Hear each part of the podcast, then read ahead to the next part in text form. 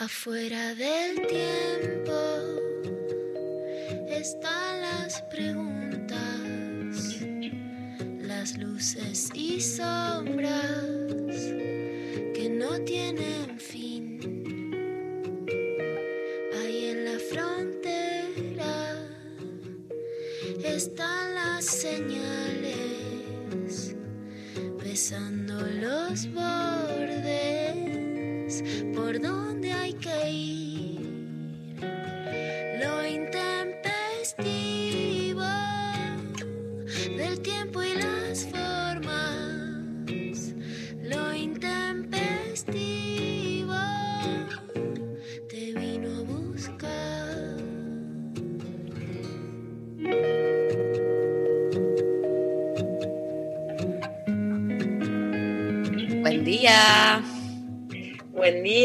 Buen ¿cómo día. están? Buen día. ¿Cómo andan? ¿Cómo están tutis? Muy bien. En este otoño soleado. Sí. Ahí está. Hoy en este programa de lo intempestivo Full Pibas, los lunes van a ser así. Le contamos a la gente que dice, ¿y hoy qué pasó? ¿Y al viernes qué pasó? Acá todos los días no son iguales. Olvídense de la burocracia del calendario. Hoy estamos con María Tranheiber, con Vero Lorca, está por ahí Sofi Cornell también. Hola Sofi, Lali Rombolá, Pablo González.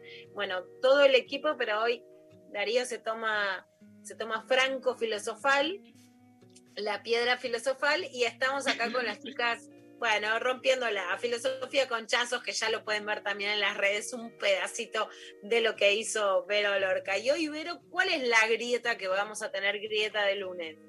Hoy abrimos con la grieta de lunes, justamente empezó el otoño y hay, está esta gente que despide al verano como yo, que soy team verano, y hay otra gente que es team invierno. Viste que hay como una grieta ahí. Hay cosas buenas y cosas malas en cada estación. Por ejemplo, para mí el verano es poca ropa, calor, si tenés la posibilidad, pileta, playa, mar, sol, helado, es la estación del helado para mí de San Bayón. Imagínense, putita golosa.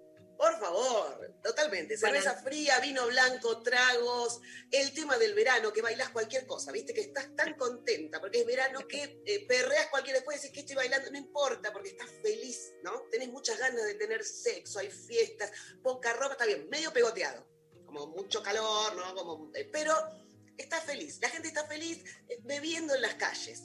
El invierno Sí. tiene lo suyo.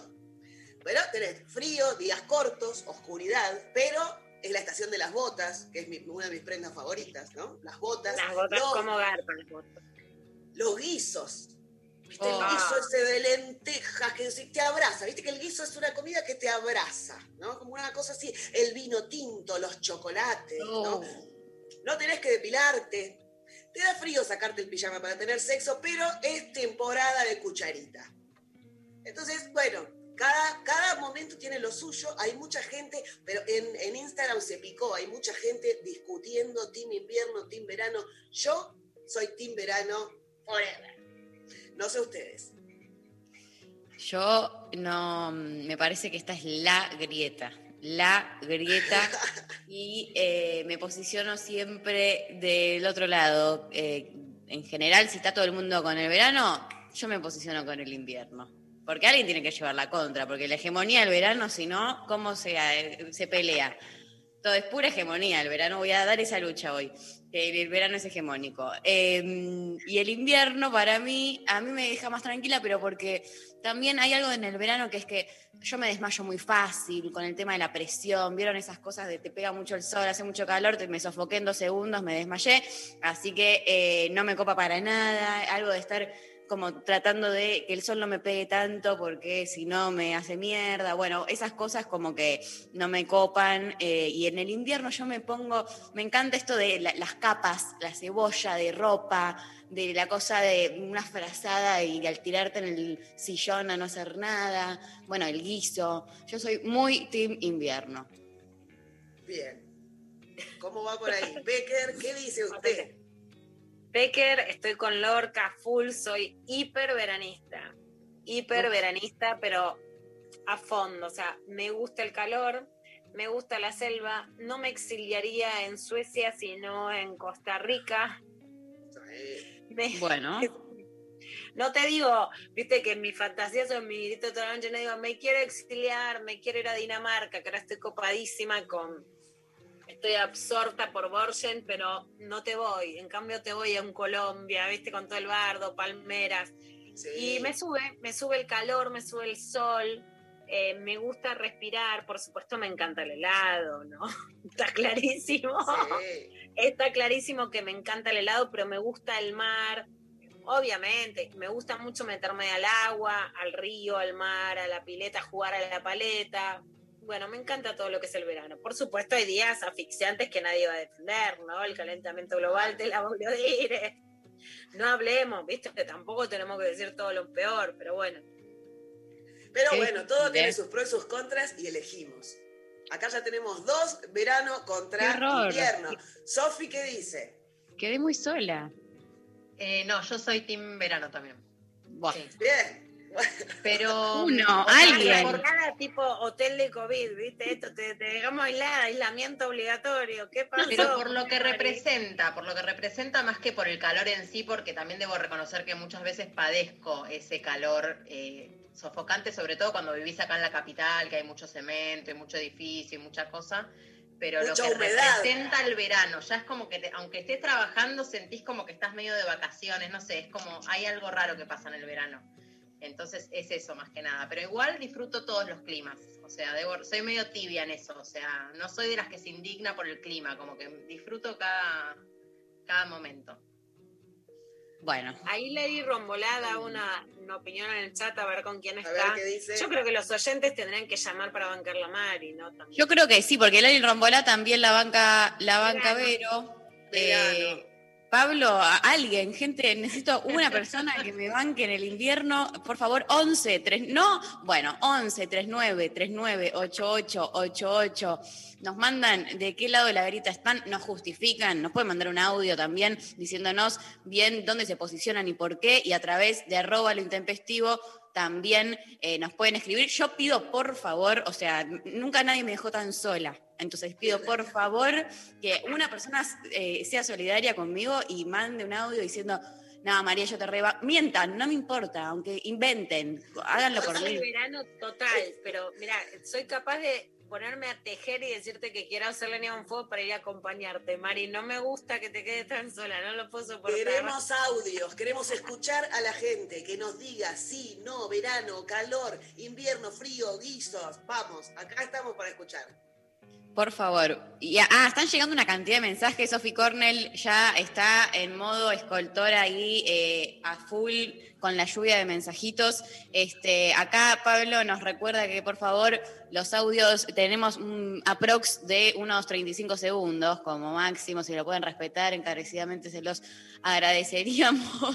Eh, nos escriben por ahí entonces de qué lado de la ahorita se posicionan. Hoy tenemos un programa repleto de cosas muy interesantes. Eh, mira, quiero, antes lle- llegó un mensajito que dice, Winter a full, aguante María, Hugo de Villa Porredón, gracias Hugo, sos mi salvador.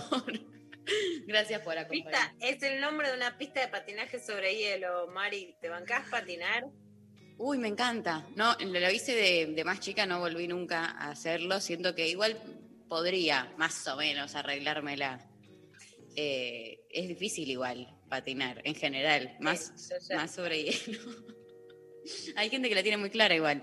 Eh, bueno, eh, están llegando ahí los mensajitos. Repetimos 11 39 39 88 88. Si les parece, eh, Lula, Vero, escuchamos un, un tema y, y arrancamos Dale. con este programón que tenemos el día de hoy. Vamos a escuchar a ella, a la uno, a la reina. Estoy hablando de Madonna haciendo Papa Don't Preach y empieza con todo lo intempestivo del lunes. Full Pibas.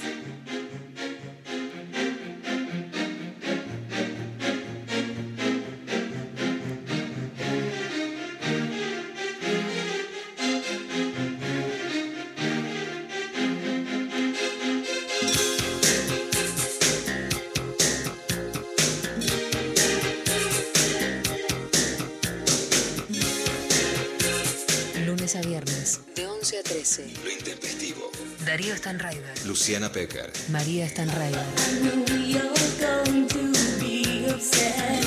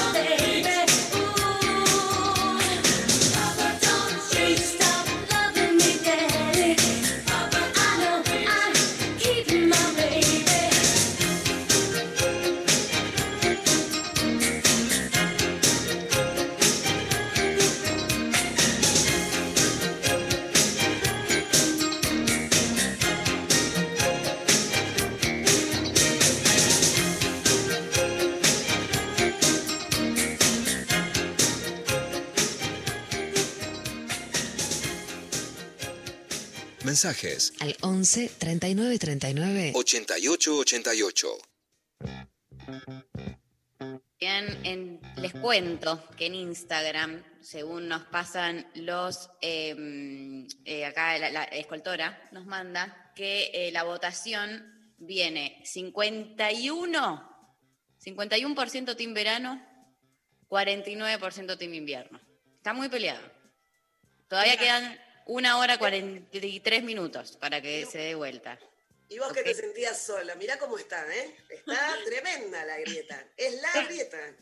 Mirá Instagram cómo se nos dio, mirá cómo cambió la- las unas de la matanza todo, ¿eh? Mirá, ¿eh? Vos podés creer, yo estoy para mandar a mi ejército de trolls a, a que vayan a votar, a que vayan a, a dar vuelta esta. Yo esta no sé si, si son más fríos en Instagram o si tenés un ejército de Narnia que te responde. Eh, puede ser. Acabo de descubrir otro parecido de María. Le digo a Sofi porque puede hacer algo. la actriz de Narnia, que es una belleza, yo te haría vos un pixelado como que sos la reina de Narnia, María. Apelando al voto, al voto frío. La, la reina, la, la- la de la primera, Narnia, que es toda de blanco, como el, que es la reina del frío, no sé, de reina. la reina de Narnia, tenés tu- es tu cara. Bueno, me gusta, ¿eh? Te digo, es mala igual ella en la peli. A mí no me gusta ser alguien malo. Bueno, es que el frío Pero está. podemos- Esa es, esa es el binarismo de las cosas. El frío está asociado, así como a la, a la cosa jodida. O podemos ir a Frozen Cálido, la también. cosa bonita. Frozen, Frozen, claro. Frozen también, libre soy. También, Sí. todas pueden ser María. Totalmente. Claro. Elsa, Queda bien. Queda bien. Ana, Claro. Elsa o Ana. Sí. Nosotras estamos así tiradas en la playa, abanicándonos, eh, tomando algo de un coco. Me encanta. Bueno, nos llega eh, por WhatsApp. Invierno, soy como la lechuga chuza abajo del agua fría. Vuelvo a renacer con un buzo y el aire fresco en la cara. Me encanta. Y Sofía que. Ah, bueno, claro. Hermosa. Hermosa. Estoy, estoy para. Yo personifico a quien ustedes me digan, yo voy, ¿eh? No, no tengo, no tengo drama. Eh, acá nos mandan. Yo banco a Mari. Voy a. Voy a yo no, no quiero. Voy a ser democrática, ¿ok? Voy a hacer todo lo que pueda por esto, pero si llegan mensajes que dicen esto, yo no los voy a no leer. Ya fue turbia la aclaración. Ya aclarar voy a ser democrática. Ya empezamos a sospechar, te voy a decir, ¿eh? Eh, mandan, yo banco a Mari con el invierno porque acá en Costa Rica y en la ciudad donde vivo tenemos la misma temperatura todo el año entre 22 a 29 grados, así que a muerte con Maru necesito vivir el invierno argentino. Bueno, tampoco es que No, el no, invierno argentino está tan era un bueno. intercambio de casas como la película esa de que está la de Bridget Jones que se va a la casa en Londres. Ay, sí, esa en Costa Rica, por favor, no necesitamos vivir el invierno porteño. ¿Por qué, No, ¿Por qué no. habría necesidad de vivir algo que estando en Costa Rica? No, ¿sabes cómo me voy a- No, al pedo. Eh, a ver, Pablo, un audio. Buen día, chiques. María, te rebanco. Del lado no hegemónico de la grieta, totalmente. Es necesario ese lado contrero. Y, y a full el invierno también. O no me van a decir que una taza de chocolate caliente, unos buenos chocolates, una fogata, eh, las frazadas, eso también tiene lo propio. Así que está muy bueno también. Gracias. Yo eh, estoy cada vez más orgullosa de los oyentes que nos escuchan. Bueno, me decís chocolate, me decís churro, me decís... Bueno, me vas comprando, me vas cooptando, ¿viste? El clientelismo del invierno me va, me va pudiendo. Ojo que acá nuestro poquito chat, en nuestro chat dicen birra súper fría, le pasa por arriba toda esa gelada, ¿eh? Muy bien. Total, total. Bueno, acá en Instagram mandan, por ejemplo, verano, calor, pile, helado, no hay escuela, no es tan duro para los que viven en la calle. Ese es un, un gran argumento. Eh, Sí. Después, por ejemplo, nos dicen, en invierno amanece a las 8 y se hace de noche a las 5 de la tarde. Odio el invierno. Hay algo de las horas del día que, que tienen a favor los del verano. Eso hay que reconocerlos porque tienen muchas más horas de, de luz. Eso está buenísimo. Claro. A mí me pasa que, por supuesto, he viajado a todas las temperaturas, ¿no? Me he bancado alguna, pero recuerdo, por ejemplo, ir a Holanda y el día terminaba a las 5 de la tarde. Es fuerte. Y decir, hice esto, que es muy pecker, pero es muy, acá va a venir lo que luchiana. A ver. Me dijeron, el día termina a las 5 de la tarde. Vi como a las 6 tenías que comer una hamburguesa y guardarte. La posibilidad era seguir por un lugar, la ex Yugoslavia, donde hiciera más frío. ¿Sabe qué hizo Luqui Luciana? Se tomó un avión y fue a Italia porque la temperatura era más alta a tomarse un heladito. Claro. Pero yo recuerdo estar caminando por Roma Luciana con dijo, el 45 invierno, flet. grados. Voy a Italia. Sí. Y en Rusia, en Rusia que, que sale el sol, en invierno sale el sol a las 10 y se va a las 3 de la tarde. Por eso toman vodka, para poder pasar tantas horas de oscuridad. Mirá ese dato, no tenía. Che, tremendo. Tremendo. Me, me impactó.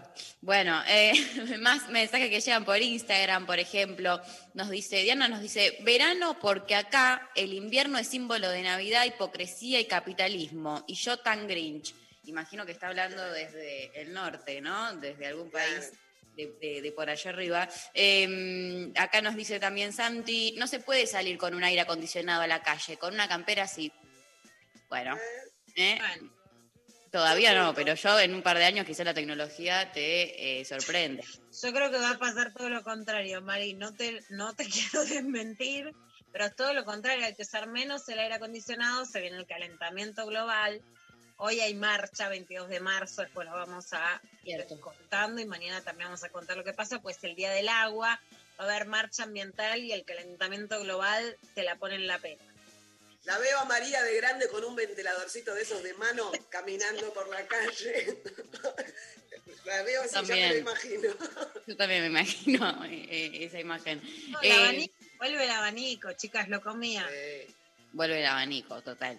Eh, eh, acá Juli dice, la birra en verano con los pies en la arena tipo 19 horas, insuperable. Nos ponemos de pie para aplaudir ese mensaje. Ay, Dios, por Dios, es verdad, igual, eso se lo puedo reconocer. A las 19 horas ya que baja un poquito el sol, no hace tanto calor, eh, es un lindo momento del verano. Eh, Emi nos manda, siempre team abrigo y café con leche, hasta la victoria siempre, no me banco a los veranistas. Bueno, muy contundente. Eh, Café con leche, qué rico, con media luna. Sí, por favor. Acá Cande nos manda, pero por favor, todos pegados en el colectivo a las 9 de la noche, no se puede el calor que hace, no se puede bebotear, que se te caen las gotas de transpiración. Me enojé, team frío, otoño específicamente, melancólica y bajonera siempre. Ah, Bueno. bueno, son como de tu familia, sos la reina de, de ese reino. Eh, eso no había, está bueno que salga ahora porque hay que decir que saliendo de- de- del binomio, de la dicotomía eh, verano-invierno, está la otra que es eh, otoño-verano. Y acá en nuestra familia somos muy del otoño, pero muy, así como militantes fuertes, referentes. Entonces, eh, yo acá me posiciono del lado eh, del invierno porque, bueno, hay que posicionarse de algún lado y yo la tibieza no la banco, pero si me preguntan de las cuatro estaciones, yo te milito el otoño, que aparte acaba de empezar, estoy en el mejor momento de mi vida, literalmente. No, yo te milito la primavera. En la primavera empieza a haber flores, olor en la calle a tilos, están floreciendo los arbolitos, todo es lindo. Aunque llueve y el pelo, bueno, olvídate de tener flequillo, ¿no? Porque la dignidad del flequillo se te fue. Pero bueno, Bueno, uno no puede con todo tampoco, la Y la verdad. dignidad ya se me fue, haga lo que haga, ¿eh? Sea el tiempo que sea. ¿Escuchamos otro audio? dale. Hola, intempestivas, qué bueno escucharlas hoy, ustedes mujeres. Em, no, Mari, no estás sola, al menos estás conmigo. Les mando un abrazo a Ixa de La Plata. Te amo, te amo. Me gusta, me gusta porque además, viste, para pasar el invierno por lo menos hay que estar un poco con, a- con acolchadito. Claro, sí. A mí también hay algo que quiero decir que me pasa con, cuando la temperatura baja.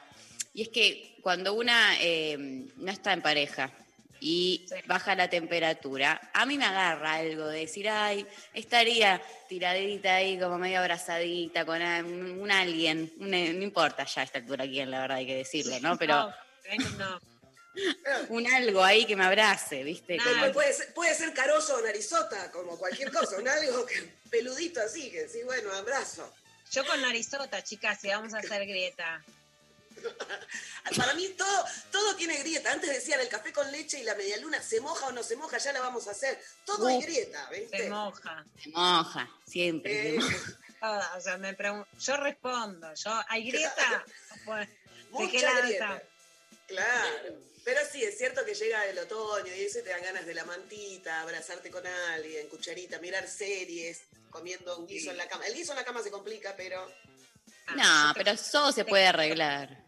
Sí, que, no hay nada que no se pueda comer en la cama, para mí. no, para mí también. Esa es otra grieta, ¿se come o no se come en la cama? Para mí sí. Obvio, que todo, todo lo que se puede hacer en la cama se hace en la cama. O sea, yo no creo que lo un- no, no sé qué, qué no puedo hacer en la cama a esta altura de la vida. Eh, Tal cual. Buen día, hermosos, nos mandan por WhatsApp. Rebanco el verano, me encanta el calor, me siento más libre. Viajaría por el mundo para vivir en verano todo el año. Abrazos. Bueno, Sí. Se, ¿Se acuerdan que el lunes pasado también hubo algo de la libertad, ¿no? Como esta palabra que también apareció en los que querían volar y no ser Sí. invisibles, que a mí me vuelve a poner mal, que la verdad quedo del otro lado de la grita de la libertad, es horrible, no me siento bien. Hay que hacer algo. Pero, Bueno, viste, pero ahora que tanto liberal, a lo mejor- Podés viajar para ir atrás del invierno. Nosotros vamos atrás del verano, qué sé yo, en algún momento nos cruzamos, pero en un otoño. En un, una oto- en un otoño, una primavera, no, claro, nos cruzamos en algún país ahí que esté quizás no... Bueno, igual ya la idea de viajar eh, quedó tan, tan utópica. Eh, Claro. Está bueno. este, bueno, a ver, ¿tenemos un audio más, Pabli, para escuchar? Yo con esto me parece soy un poco Sofi. Disfruto de los pros y me quejo de los contras de cada parte, pero me gusta un poco más el fresquito del otoño, así que banco un poco más a me parece en esta. Y aparte en contra del verano, tiene las vacaciones el verano, chicos, no es, no es, no es gratuito eso. A todos les gusta el calor porque están las fiestas, Año Nuevo, Navidad, las vacaciones. Si las vacaciones y Navidad fueran invierno sería otra la historia. Ojo, ¿eh? Buen punto, buen punto. Ojo que está tirando. Están las vacaciones de invierno, pero digamos, No, no, digo no que nadie se existen las vaya, vacaciones de pero las vacaciones. ¿Eh? No existen, las vacaciones de invierno son dos semanas que... ¿Cuántas personas la viven? Claro, además es para los, Los chicos que están en, en el en- colegio. Claro, en el colegio. A Eh. nosotros no nos dan vacaciones. Bueno, te podés tomar alguna. Yo he ido, mira María, a favor tuyo, algunos años que no es este, me he tomado un par de vacaciones de invierno así como en lugares muy fríos y es muy lindo. En Sí. Cabiahue fui mientras veía nevar, ¿sabes lo que hice? no? Comí todo el día dentro del hotel viendo en la ventana. Qué lindo. Qué ganas de estar sí. así dos semanas tirada en la cama comiendo, mirando películas sin hacer absolutamente nada más. Es como mi, mi vacación ideal, la verdad. ¿Qué te voy a decir? Nada de ir a, a- a la montaña, hacer, no sé, excursiones. No, a mí dame eh, eh, la tele y comida y un buen acolchado y una buena almohada, por favor. Y ya está, listo. No necesito nada más para ser feliz. Eh, qué poco. bueno, le vamos a escuchar un tema. Vamos a escuchar un tema. Eh, nos vamos a escuchar a Ana Prada haciendo el clítoris letal y seguimos con más lo intempestivo. Las caricias son delicias bajo el delantal. Dame un beso en el pescuezo angelical. Te prometo ser tu objeto sexual.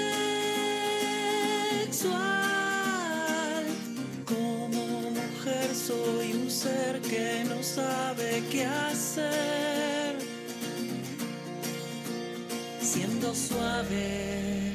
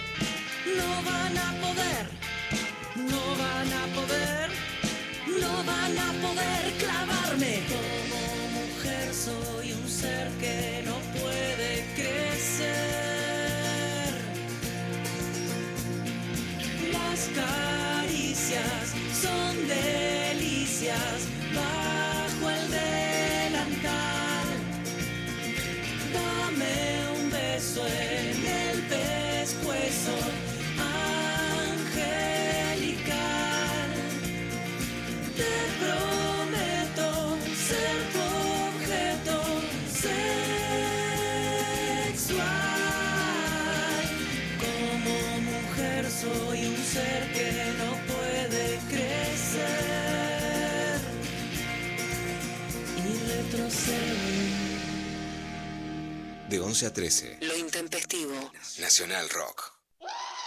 Los viernes a las 20. La Cotorral. De la mano de Susy Shock, voces trabas, voces disidentes, copa en el aire. La Cotorral. Viernes de 20 a 21 por 937. Nacional Rock. Hace la tuya. Hace la tuya. 937. Mandanos tu WhatsApp 11 39 39 88 88. Clavada de noticias con Luciana Pecker. Agite. Sin concesiones.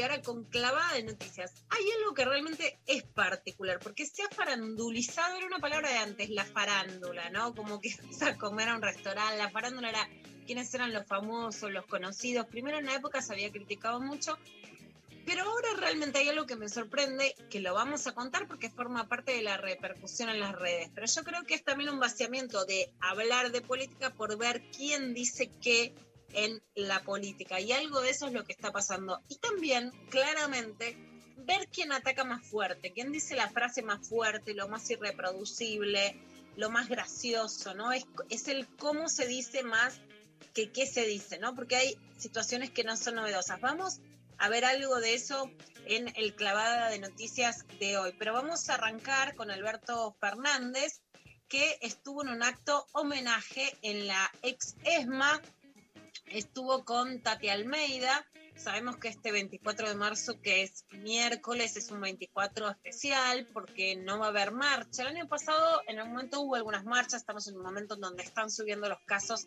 y especialmente se van a tomar medidas en los próximos días que ya fueron anunciadas como para que la gente deje de viajar de, o digamos, si no es cierre de fronteras, sí se va a desalentar, se intenta desalentar los viajes al exterior y se van a pedir RCP pagos por los propios turistas, según anuncia hoy una nota de Román Lechman, o que la gente se pague su propio hotel al volver, porque el mayor peligro es que se traiga y se expanda la cepa de Manaus brasileña o la de Sudáfrica a la Argentina. En este contexto no va a haber grandes marchas para conmemorar el Día de la Memoria, pero Alberto sí estuvo en la EXESMA y dijo esto.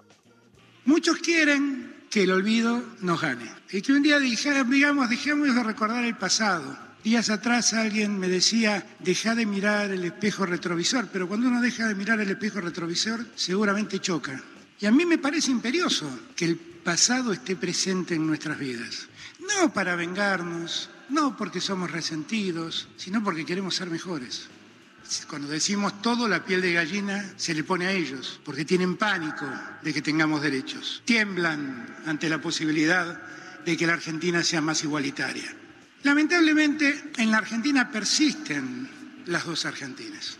Y así estamos con este debate de siempre. Cada dos por tres, en la fila de ellos aparecen los negacionistas y en las filas nuestras aparece la memoria. Y la diferencia es que los negacionistas lo único que hacen es sembrar odio. Y los que tenemos memoria, lo único que hacemos es sembrar amor para que nunca más ocurra aquello que nos pasó.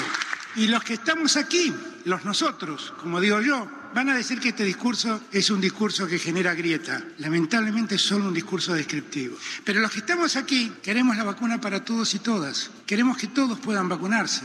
En la fila de ellos, que compren la vacuna los que tienen plata. Y si tienen plata, que la compren cuando quieran y se la den cuando quieran. Y el resto que espere. Y en verdad la enfermedad no espera a nadie. Nos puede atacar a todos. Y por lo tanto la vacuna tiene que llegar cuanto antes a todos.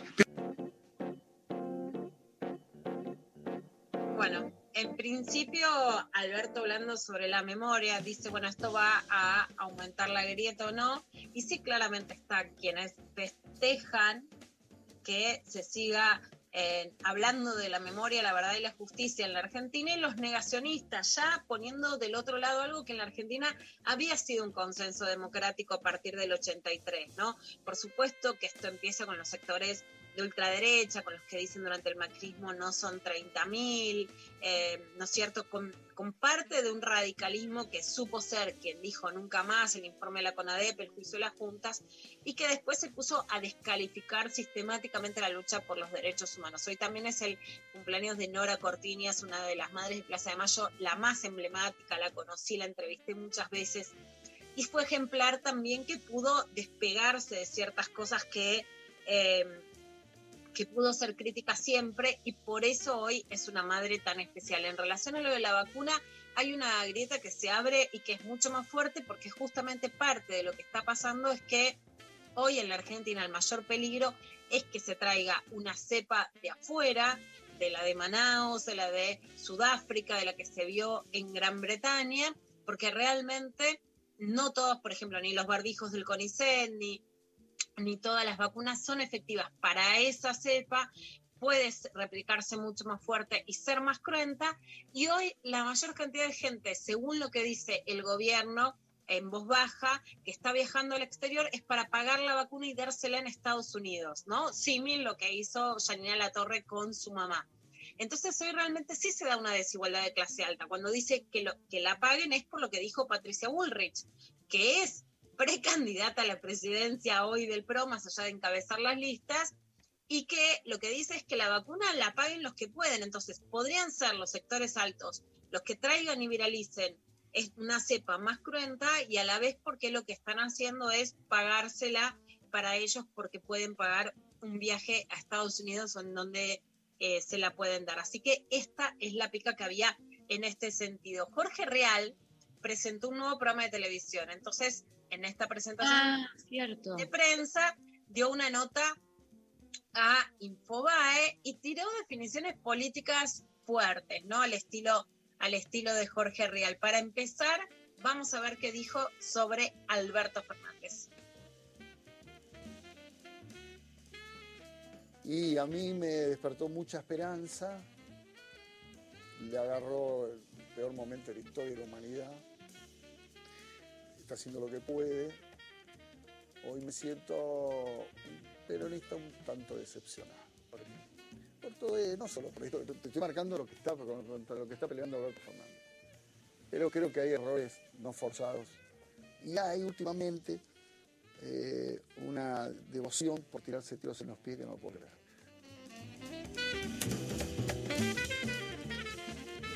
La nota de Infobae se la hizo Martín Fernández Paz de Teleshow, una buena nota que tuvo mucha repercusión y ahí me parece que más allá de que lo diga de forma ganchera así a lo, a intrusos, que me parece que hay algo para poder separar de volver a ver periodismo político, aunque no tenga un formato tan ganchero, pero de todos modos me parece que es este, una, una crítica que hay que atender. Tirarse tiros en los pies quiere decir generar una gestión que no tiene que ver con cómo la oposición frena lo que vos querés hacer, sino que es directamente autodestructivo, ¿no? Como hacer cosas mal que se pueden evitar y en las que el daño te la provocas vos mismo. Yo creo que esa es una crítica para atender de, de lo que está diciendo Jorge Real, pero pasó por todos lados, así que vamos a ver, ahí dijo, habló sobre Alberto, después sobre Cristina. Yo no soy kirchnerista, acuerdo con muy pocas cosas, pero, dijo Jorge Real.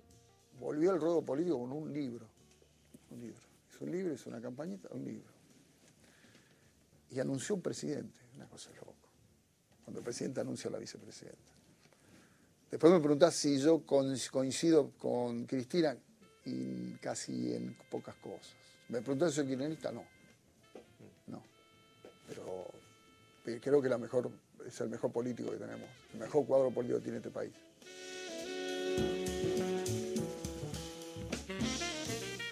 Fuerte.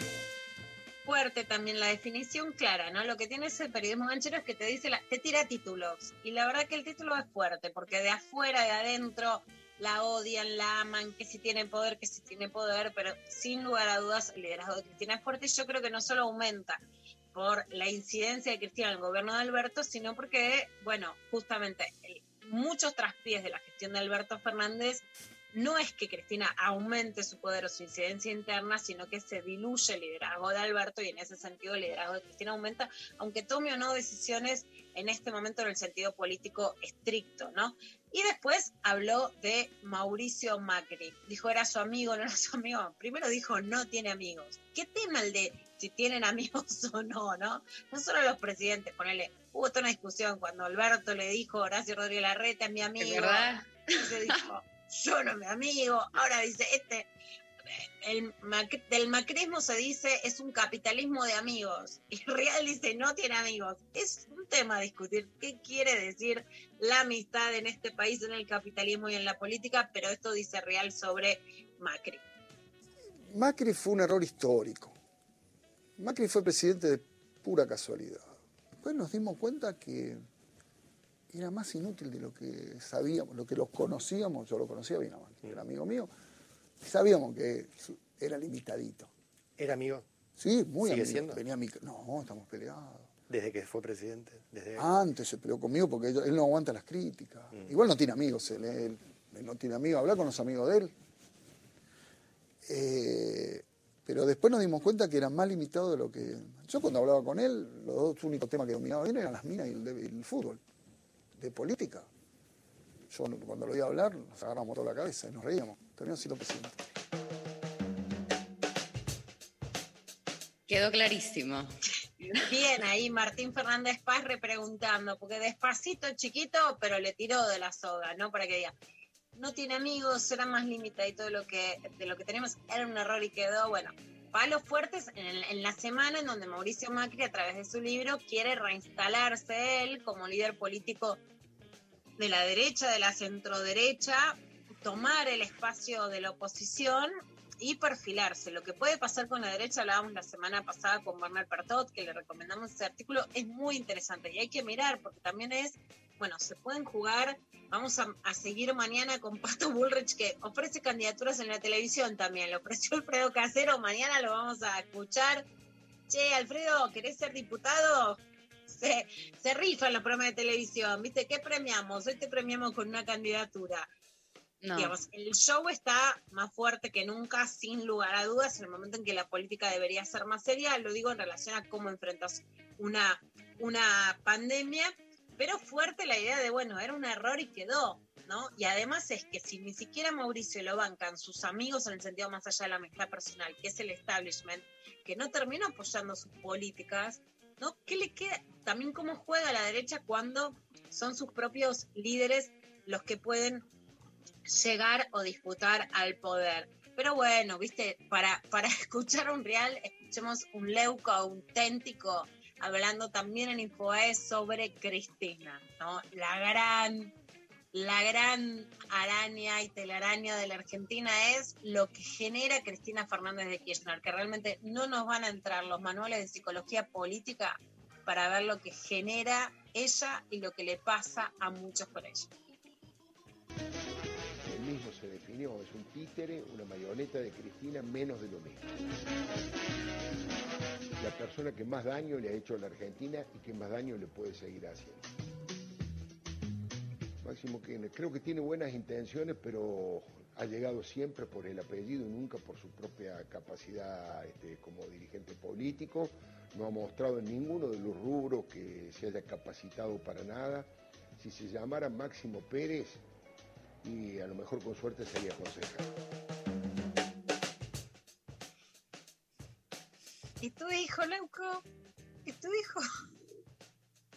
Bueno, habló sobre Alberto Fernández, sobre Cristina, sobre Máximo, dijo que no se capacitó para nada, por supuesto, Máximo jugando más fuerte en la provincia de Buenos Aires, jugando un rol mucho más fuerte en la Cámara de Diputados, también hay que decirlo, tiene un perfil muy bajo en lo mediático, yo te podría decir que no, no sé si no es momento de salir a jugar más fuerte en los medios de comunicación, pero ocupa hoy un lugar de alianza muy clara con Sergio Massa dentro del Congreso de la Nación para hacer avanzar distintos proyectos. Se está por aprobar el proyecto de ganancias que genera, digamos que es un guiño muy claro a la CGT y al, al electorado de trabajadores que están con paritarias y que tienen buenos sueldos que alcanzan a ganancias en un guiño muy claro a esos sectores, no es cierto que hoy Máximo no, no esté operando en política real y en algún lugar, claramente dentro de la gestión de este gobierno, fueron los que más traccionaron para que las leyes avancen, ¿no? Entre ellas que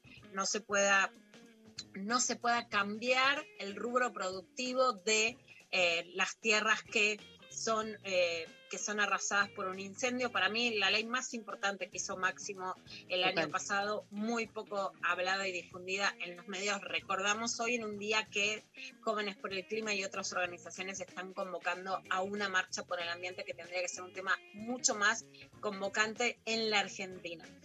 Y evidentemente, así como hoy, la, digamos, lo farandulesco, los famosos y las famosas hablando de política resuenan, también resonó muchísimo lo que dijo Julieta Ortega en el programa de Luli Trujillo y de Diego Iglesias en C5N, en Sobredosis TV, que habló sobre el libro de Macri y le dio, bueno, y por supuesto después, sí, lo que pasa, que no es menor, porque lo que genera en muchos casos es que las mujeres Digo las mujeres porque en este caso es Julieta Ortega y porque las cosas resuenan de modo personal, se inhiban de seguir hablando en televisión, ¿no? Lo sé porque muchas de las actrices este, me lo han contado cuando, cuando tiene un costo tan alto ocupar un lugar público, lo que termina pasando es que también te retraes, ¿no? Y no solo por lo que dijo, sino por cómo después saltan los trolls de manera sistemática en las redes sociales, pero esto opinaba Julieta Ortega sobre el libro de Mauricio Macri.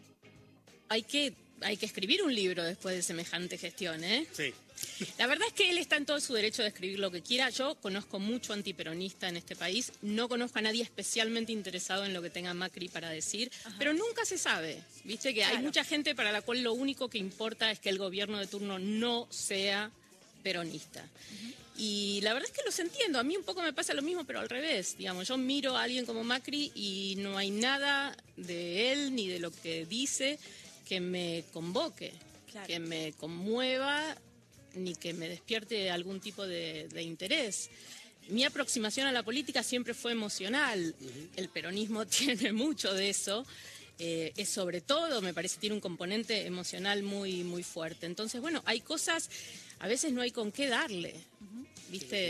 Eh, ¿Qué sé yo? El otro día un sobrino mío me preguntó hace cuánto yo era peronista, ¿no? Y yo hice una pausa porque quería ser precisa en mi respuesta. Y mi mamá, que andaba haciendo cosas por ahí, dice: Julieta, desde chiquita. Siempre dijo las mismas cosas. Y yo dije, qué curioso, porque evidentemente, digamos, hay algo muy concreto que es el modelo de país con el que cada uno sueña. A veces herencias familiares, a veces la gente de la que uno se fue rodeando en su vida adulta, las cosas que leyó, que investigó, pero después hay un componente emocional que es muy fuerte.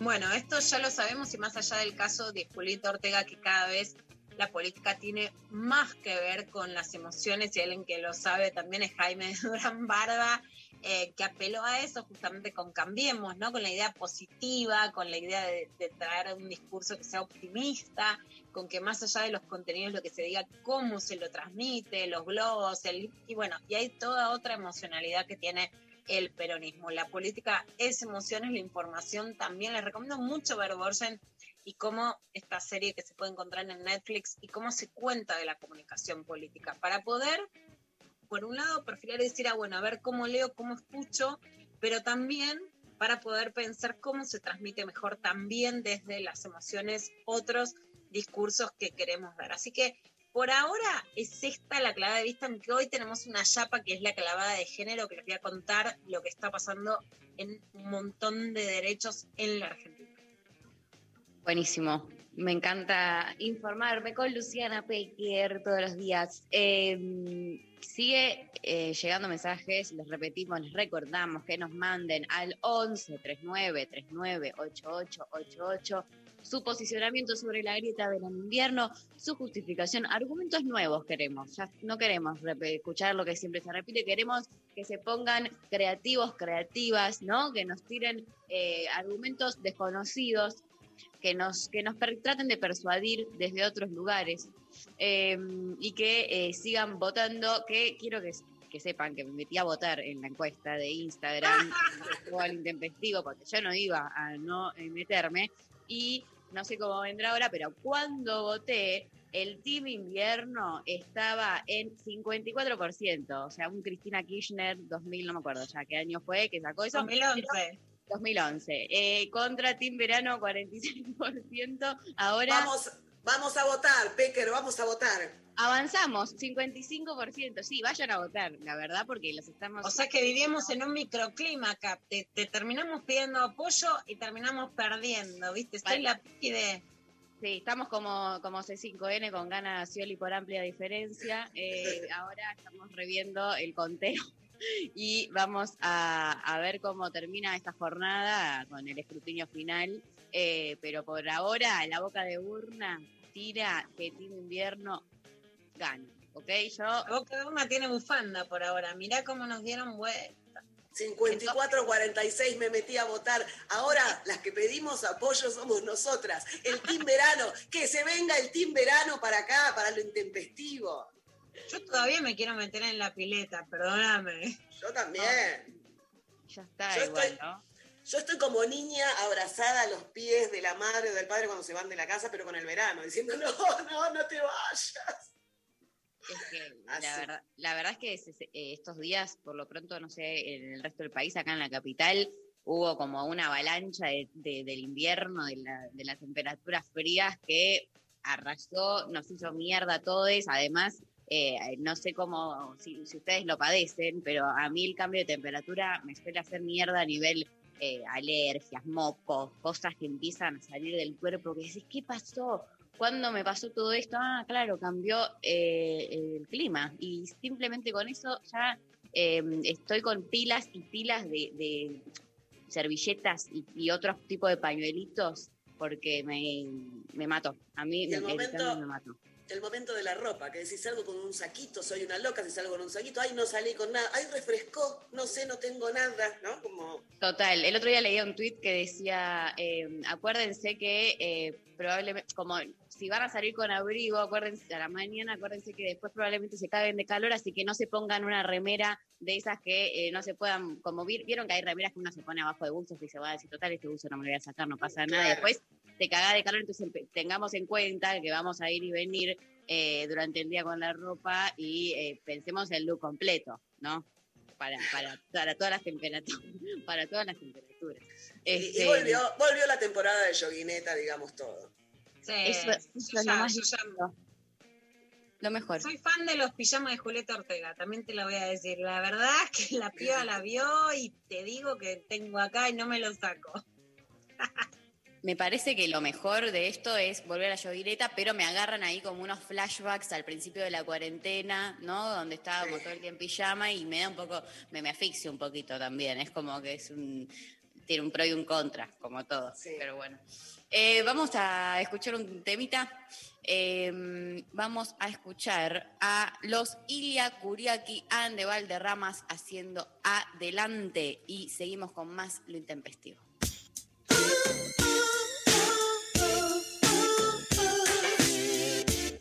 Luciana Pecker, María Stanraiver, Vero Lorca, Adelante, eh. siéntate y explica lo que pasó. ¿Cómo has hecho para destruir lo mejor de ti?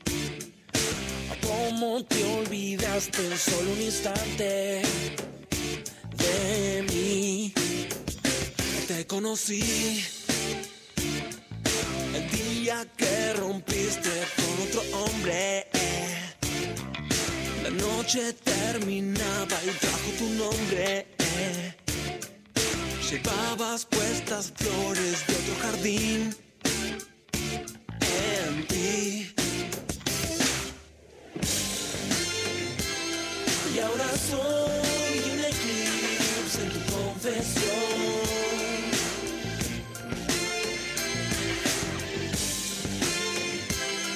Una estrella quemando en tu corazón. Sé que es amor, ya no ya ves.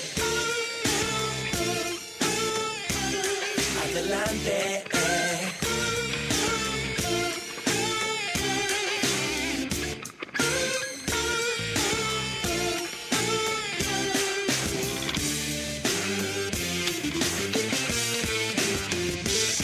adelante. Ahora es turno de que me escuches a mí. Veces que junté una a una tus partes para reconstruirte y luego cuidarte de ti. Te desconocí, desconocí el día que el tsunami llegó a nuestra cama.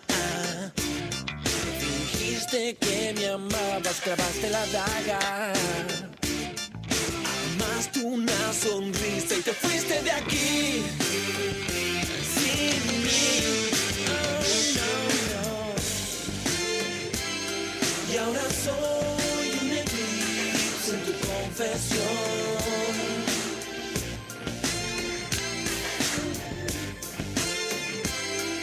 Una estrella quemando en tu corazón.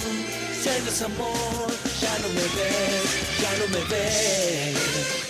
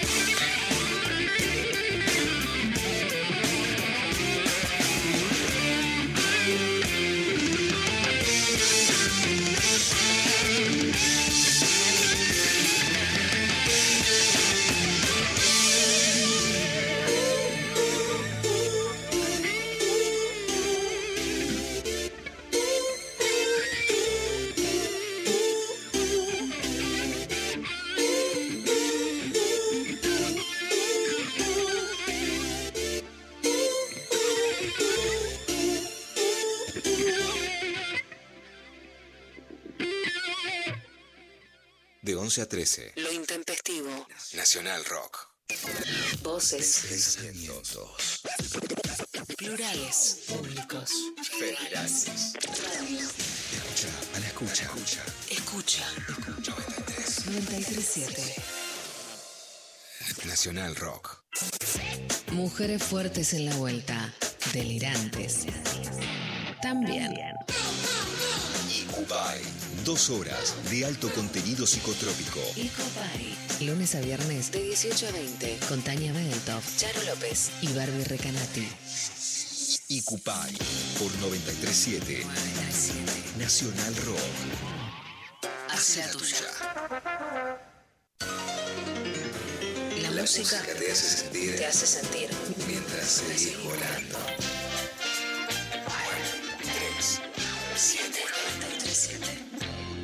Nacional Rock.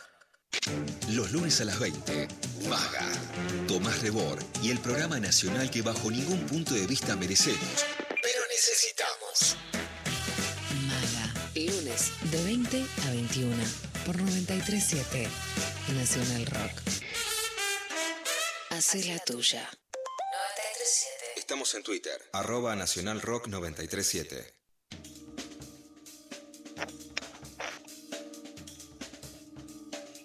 Seguimos en lo intempestivo y ahora con una invitada súper especial que estoy contentísima de hablar con ella. Ya empieza y no me alcanza la cara para sonreír de la alegría de tenerla. Además de todo lo que les voy a decir, les digo que la sigan en Instagram porque pone unos memes geniales. Es muy, es muy memera. Y ya yo iba a leer, iba a empezar a leer con algo más cruento, pero cerré el libro para que voy a empezar. Bueno, estamos con María Fernanda Ampuero. Es claramente una de las mejores escritoras de América Latina, una de las escritoras que está así en el team de, Avanzar. Si querés hablar, leer nueva narrativa, yo digo feminista con orgullo, pero no es necesariamente feminista, es una escritora del carajo. Para mí, lo digo porque para mí es una virtud, pero va, no es que solo escribe de feminismo, olvídense eso, escribe literatura y de la buena, es María Fernanda Ampuero. El libro que acaba de editar, si se puede conseguir en la Argentina, es Sacrificios Humanos. Está editado por Páginas de Espuma. Bueno, es una bomba, ya tiene una eh, lo, arranca también con una frase de Inde Pomenariek, que es, hay escritores que cuentan todo lo que cuentan desde las tripas, María Fernanda Ampuero es una de ellas, y después Jorge Carrión escribió en The New York Times, relatos siempre adheridos a esa membrana gelatinosa que llamamos realidad, puntualmente poéticos, con fuerza simbólica, tensos, a veces incluso nerviosos. Te, te sopapea María Fernanda, o sea, olvídense de lo light, de lo soft, de lo naif, es cruda, pero así. Yo la primera vez que la leí así, llorando como cuchillo entre las tripas. Sus personajes son mujeres rotas y violentadas y hombres desesperados y hundidos, monstruos sensibles que se friccionan, viven y matan impulsados por el poder incontestable de saberse a la vez víctimas y verdugos. Esto dice Antonio Or- Ortuño de Sacrificios Humanos, este libro que se puede encontrar y que fue editado en la Argentina.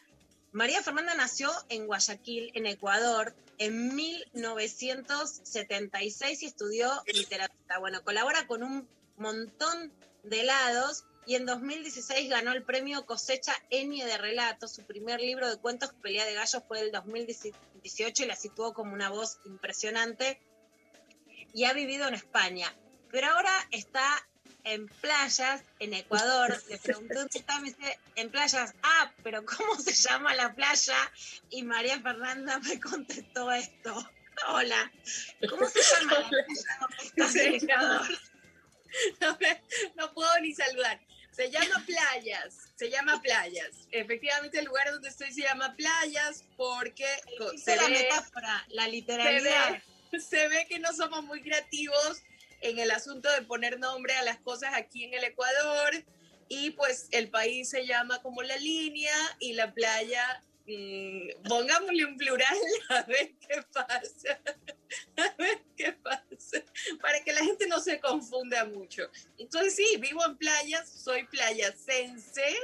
Este, desde hace unos meses y bueno, aquí estoy, sí, sí, envidia, sí, es correcto, hay que tenerla, yo me tendría envidia a mí misma. Eh, esto, adelante la, la- el retiro de 30 años, digamos. Porque esto es lo que todos queríamos hacer. Todos los días digo, yo me quiero exiliar en Costa Rica. Ahora voy a decir, yo me quiero ir a vivir con María Fernanda Ampuero a playa. Toda A la playas. Efectivamente. Ven, ven, ven, ven. Aquí armamos una comunidad a salvo de todos los horrores del mundo y, y nos retiramos acá, Luciana, todas. Es lo, que, es lo que anda necesitando. Tu libro empieza con una cita, que ya la subrayé, de Clarice Lispector, ahí también la, la subí a Twitter, que es, escribir es también bendecir una vida que no ha sido bendecida. Claramente, más allá de que siempre hubo escritoras cuando dicen que y antes no había una, sí había, pero ahora somos muchas y hacemos mucho ruido. La llegada masiva de las mujeres a la literatura, a la narrativa, a la escritura, aunque sea en el chat o en las redes sociales, ha cambiado la realidad. Yo te podría preguntar, bueno, ¿qué genera esa narrativa? Pero ya que estás en una playa que se llama Playas y la línea del Ecuador se llama Ecuador, ¿qué cambia de esta literalidad de los varones en América Latina por nuestra narrativa que, eh, que cuenta algo más que lo literal? Qué linda pregunta. Además, agarraste ahí la, la locura de, de- de nuestra literalidad.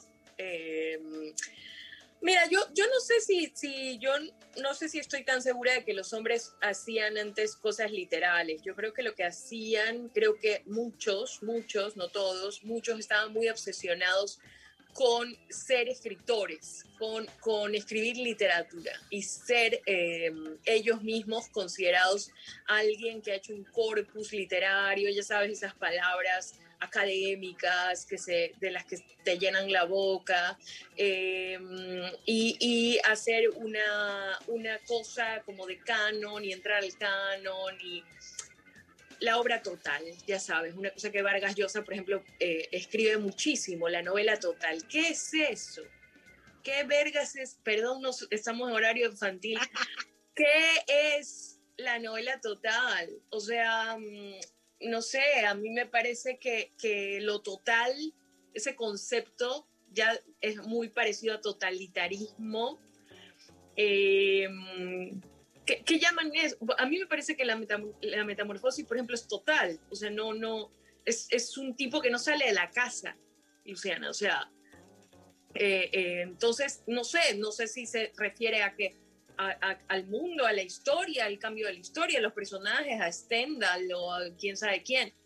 Pero yo creo que nosotras mm, no queremos hacer para nada eso, no tenemos esa pretensión, nos parece que esa pretensión es, primero, es anacrónica y segundo, es imposible y ridícula. Y creo que lo que queremos es decir las cosas que queremos decir a tiempo, a tiempo, re- digamos, respondiendo a nuestros tiempos. El mundo se está acabando, o sea, yo no, no te voy a venir aquí como esos de las, de las eh, que invitan en los programas de televisión a hablar del- de lo que dicen los astros y que viene un meteorito. No, pero levántate a ver lo que pasa alrededor. O sea, como decíamos al principio, yo vivo en playas, efectivamente, y ha habido olea- oleajes estos días, y lo que viene a la playa es básicamente plástico. O sea, en serio, yo no me voy a poner apocalíptica, pero yo vivo alejada del centro de la ciudad, o sea, del centro del balneario. No es que dices, ay, es porque en el centro hay mucha gente. No, el mar trae de quién sabe dónde, ¿sabes? Plástico. Plástico, no madera, no, no algas, no nada. Trae plásticos. Entonces, esto es real, digamos. Es un, una- un virus casi nos mata a todos. Entonces, mm, ¿cómo voy a escribir de otra cosa? Me explico, ¿cómo voy a escribir algo que no es urgente? ¿Por qué voy yo a colaborar en la tala de árboles y en la desaparición de algo tan valioso, tan, tan valioso ahora mismo, más que el oro, que es el árbol y el, el- el bosque, para publicar unos libros de mierda? Para gastar papel en unos libros de mierda en los que yo me he regodeado y me auto eh, me he hecho pajas literarias soñando que yo voy a entrar al canon y no sé quién. No, no me interesa. Yo de hecho lo he dicho muchas veces. A mí ni siquiera ser escritora me interesa. A mí lo que me interesa es venir a decir esto que a mí me está quemando por dentro, que me está, que, que estoy como, como, como si me hubiera quemado los bonzos, ¿sabes? Como corriendo por la calle con este incendio, como hacen los, los activistas, diciendo, háganme el favor de mirar, no, háganme el favor, porque es que no, no, no, no, sí, creo que escribo desde la impotencia, desde la impotencia de que esto no sea un tema, ¿no? Que, que además creo que tú y yo compartimos eso perfectamente y sabes de qué estoy hablando, que no sea un tema que maten a las mujeres, ciento y pico, casi 150 mujeres al año en Ecuador las matan sus parejas. ¿Tú crees que de eso no hay que escribir? ¿Tú crees que de, eso- de- de esa emoción y de ese sentimiento no hay que escribir? Porque mi objetivo es llegar a la novela total. Una tontería, una tontería absoluta. Entonces sí, creo que eso, lo que te decía, no, no, no eran tan literales, sino que era más esta cosa del arte por el arte, que siempre me ha parecido, desde que la estudié en la universidad, siempre me ha parecido una, una boludez, siempre me ha parecido una cosa que no tiene ningún sentido. Una es un ser humano, una es una persona social, una persona que ve, una persona que, que está en el mundo. ¿Cómo no vas a contar ese mundo? eh, sino regodearte en la historia de la literatura previa y nada más. María Fernanda, te voy a contar algo que, que nunca te conté y es que la primera vez que alguien me mandó un artículo tuyo fue un varón con el que estaba intentando sextear y le decía alguna cosa de lo que me pasaba. Y él me dijo, me pasaron este artículo, que si yo digo las cosas fuertes, igual soy muy naif, vos las decís así, con un cuchillo hasta las tripas, o sea, mil veces más cruda, lo cual, mil veces más punk, lo cual me encanta. Y el tipo me dijo, ahora entiendo lo que te pasa a vos, y me entendía porque te había leído, ¿no? O sea que es una transferencia hermosa. Por supuesto te, te empecé a leer sobre cómo es una mujer que va a una cita por Tinder. Ese era un relato sobre cómo cuesta coger por Tinder. Hay una cita tuya que puse en, en Sexteame de un texto que me pasaste y que terminé llorando, que es crudísimo, sobre, sobre también una cita en Tinder, que voy a leer el pedacito que cité acá en, en Sexteame, que tu cuento se llama Grita, y dice, llegamos a un motel, pero el aire que respiramos juntos hace rato que ya no es sexual, sino peligroso.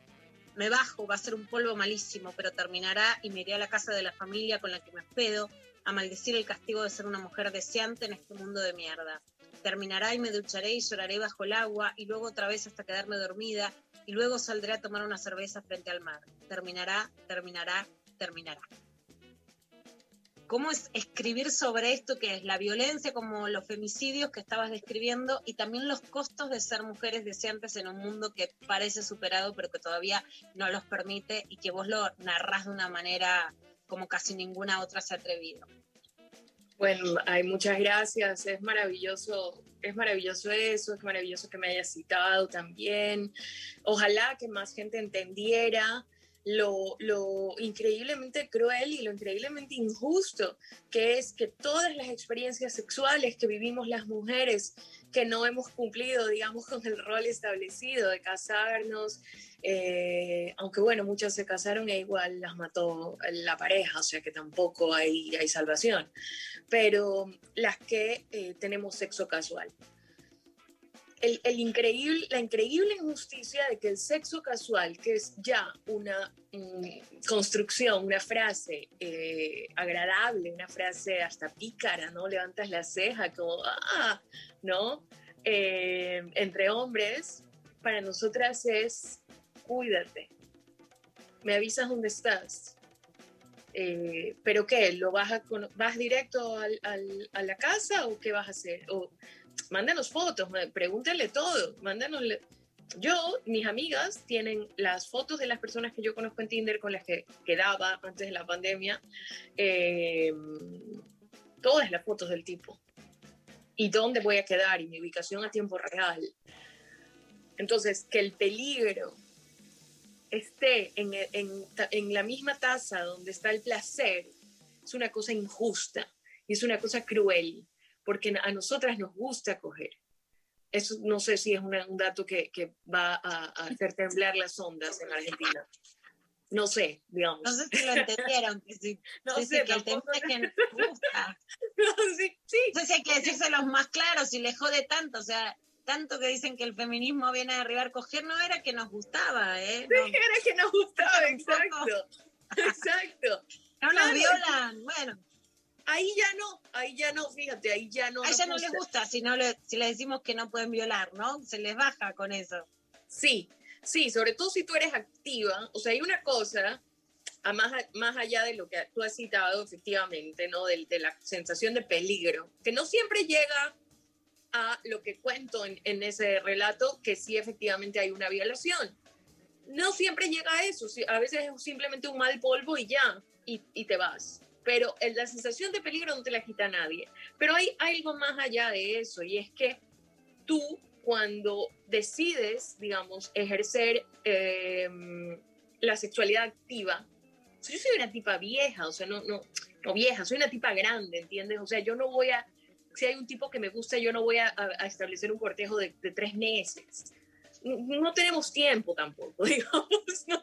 No, no, ya- Menos, ya- en, menos en pandemia y con el apocalipsis, ¿no? Si, si algo bueno nos favor. tenía que traer el apocalipsis es acoger que se acaba el mundo y ni así. O sea, es que, es que sí, o sea, yo somos gente grande, yo no voy a, a- a- a irme con, con, a presentarte a mis padres, pero ¿qué es lo que pasa?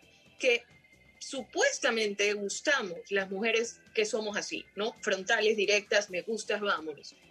Pero no, no, hay en muchos tipos hay la idea de que a esas mujeres hay que castigarlas. Y a esas mujeres no hay que hacerlas llegar al orgasmo porque ¿para qué? Si son, son así fáciles, eh, a esas mujeres no hay que cuidarlas, a esas mujeres no, no hay que eh, proteger sus sentimientos, o sea, no son personas, son una cosa rara, son una cosa rara que es una tipa que se ha salido debajo del mantel de la mamá, que ha decidido usar su cuerpo, entonces eh, yo sí, sí he sentido, de verdad que sí he sentido el castigo. Y eso que, fíjate, yo mi vida adulta, o sea, toda mi vida en la que, digamos, estoy más consciente de la sexualidad, ha sido en España, que es un país que creemos que está mucho más adelantado que nosotros, en, la que, en, el que el feminismo lleva muchos más años luchando por el derecho al, al placer de las mujeres y a su cuerpo, ¿sabes? Un país de topless, es otra cosa.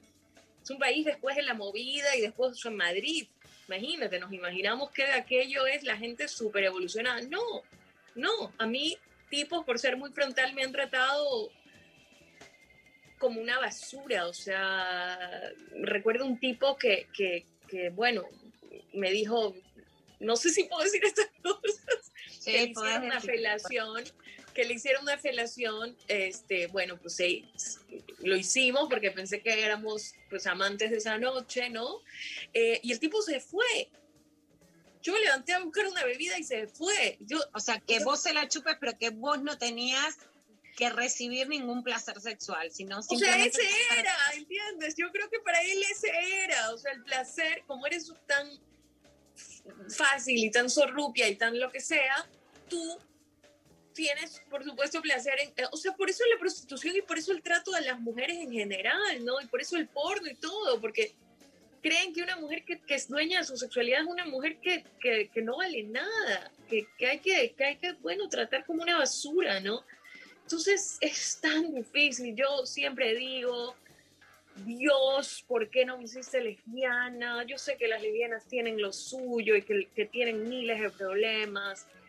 Este, se enamoran, siempre andan con el corazón roto, pobrecitas, pero por lo menos salen las dos con un orgasmo en las One Night Stand, ¿me entiendes? O sea, no sé qué decirte. La, la, heterosexualidad es la plaga del siglo XX. completa, dónde hay que firmar, que firmo, dónde hay que leer, que leo. Sé que también tenés para repartir, para repartir para Argentina, porque viviste dos años, estuviste después a punto de venir, diste talleres en anfibia.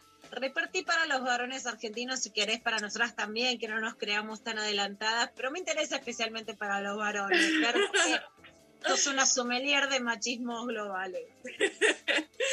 Ay, sí, bueno, te tengo que decir que el año, eh, sobre todo el año que estudié en la UBA, eh, eh, fue maravilloso para mí en todo sentido. O sea, yo, yo realmente, esto no es porque es contigo que estoy hablando, esto lo digo siempre. O sea, el año que a mí me cambió la vida, que cambió mi relación conmigo, con mi, mi- conmigo misma, ¿no? Porque es, pues cuando creces en Ecuador, sobre todo en un país que es tan tradicional, nadie, nadie, nadie insiste en que tú eres un ser humano completo. Lo que todo el mundo dice ya encontrarás a alguien, ya encontrarás a alguien. Y yo en Argentina lo que hice, sí, fue encontrar a alguien que fui yo. Y fue maravilloso, de verdad. Tuve mm, posibilidad de estar sola conmigo y que es- eso estuviera bien. Eso es un gran regalo. Yo no sé si eso fue mm, estar sola o fue Buenos Aires o fueron ambas cosas, pero de verdad nunca terminaré de agradecerlo. Yo tuve experiencias de todo tipo, de todo tipo allí en Buenos Aires. Primero porque los hombres me parecen que son los hombres más guapos del mundo y además lo saben. Y además ustedes, las que nacieron ahí, crecieron con esos hombres, ya la guapura y la que haces morocha y todo eso no les resulta tan... O sea, como dice, ya sé por dónde vienes, ¿no? Chamullero. Ya le sacamos Pero- la ficha. Claro, no, ustedes lo saben perfectamente, pero nosotras no, pues nosotras crecemos en, otro lado, donde los hombres no se ven así como semidioses y, ¿no? y que, y, uf, y no tienen ese verbo y no son encantadores, porque ustedes sí tienen eso, hay que decirlo, hay que decirlo siempre. Por eso es que en España los odian, porque claro, se acercan a una española y en dos minutos y medio ya esa española cayó redondita a los pies de ellos, ¿no? Lo que no les pasa a ustedes. Entonces, bueno, tuve experiencias eh, disímiles, pero, pero por supuesto yo no, todavía no me había explotado la tacha del feminismo, ¿no? O sea, yo, yo era jovencititita y me parecía, yo era muy segura de mí misma, entonces siempre digo también, ¿no? Que como nos hacen crecer tan inseguras de nosotras mismas, lo que hacen con ese proceso, que, que no sé en qué edad de mierda empieza, cuando tú eres la mujer maravilla, como, como tengo ahí mi foto, o sea que yo me sentía capaz de ser lo que sea y de hacer lo que sea y me sentía mucho más ganadora que mi hermano, sin duda, y de repente empezó este, este trabajarte la, la autoestima para mal, ¿no? Y decirte, no, no, no te quieras tanto, eh, niña, que eres gorda, ¿eh? O- mm, ojito con eso. ¿Cómo te vas a querer tanto si eres una gorda? Las gordas no se tienen que querer a sí mismas, pues tienen que arreglarse, tienen que hacer dieta, tienen que sufrir, tienen que padecer, tienen que pasar hambre. ¿no? ¿Cómo te vas a querer? Si eres de pelo rizo, si eres morena, si eres em, lo que seas, tienes los dientes chuecos, llevas gafas. Entonces, claro que yo, al ser una niña chica, adolescente, mujer que creció con esta inseguridad, siempre sentía que eh, mi placer no era importante, que si un tipo se había acercado a mí, yo le había gustado, ese tipo era prácticamente Gandhi de generosidad, ¿no? Era el Gandhi del sexo, porque dijo esta gorda, yo me la cojo, pobrecita, soy caritativo, una ONG, y dejaba que pase lo que sea, o sea, te digo, bueno, corrí con suerte de que no me pasaron cosas terribles, pudo haber sido, pudo haber pasado, ya sabemos que les pasa muchísimas, a muchísimas mujeres, eh, pero bueno, en, en cuestión de satisfacción y en cuestión de decirte, ay, fue el año que más gocé, no, no, porque los hombres no nos hacen gozar, Luciana. Los hombres no nos hacen gozar. Esa es una frase que de verdad eso me da es hasta de pena todo. decir. me da hasta Eso es pena de decirla. La verdad es que me quedaría escuchándote horas porque decís todo lo que necesitamos escuchar y de una manera impresionante. Para terminar, voy a leer cómo empieza tu libro, Sacrificios Humanos, está editado por Páginas de Espuma en Argentina. Y es, qué imprudente, qué loca dirán, pero quisiera que me vieran sin documentos en un país extranjero contando y alisando los pocos billetes para poder pagar la habitación y comprar una barra de pan y un café solo. La desesperación internet se juntan, se montan, paren crías monstruosas, barbaridades. En las páginas de búsqueda de empleo escribía todas las opciones de trabajo que le podían dar a alguien como yo. Limpiar, cuidar, cocinar, lavar, coser, vender, repartir, clasificar, recolectar, apilar, reponer, cultivar, atender, vigilar. Llamaban y preguntaban de inmediato por los papeles. Estoy tramitando mi permiso de residencia. Llámenos cuando lo tenga. ¿Papeles en regla? Todavía no. Aquí no empleamos ilegales. Así todos los días. Y entonces, para terminar, ¿cómo fue no tener papeles? Terrible, terrible. No se lo deseo ni a mi peor enemigo.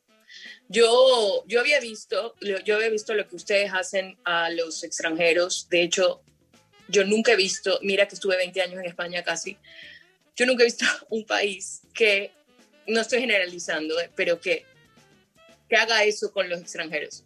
A tal punto que, que existe una figura que se llama boliguayo. O sea, yo nunca he visto que ni siquiera nos den la categoría de alguien de un país en concreto, ¿no? Que los moros, por ejemplo, que dicen los españoles, o los sudacas, que somos nosotros. No, no, o sea, una categoría que no existe de una mezcla de países, porque ni siquiera quiero verlos, o sea, ni siquiera me interesa bien de dónde son. Entonces hago esta mezcla y digo que son boliguayos, que es como la otra categoría. Por eso el libro se llama Sacrificios Humanos, ¿no? Porque es esa gente que en verdad tú no quieres saber eh, ni cómo se llaman, ni bien de dónde son.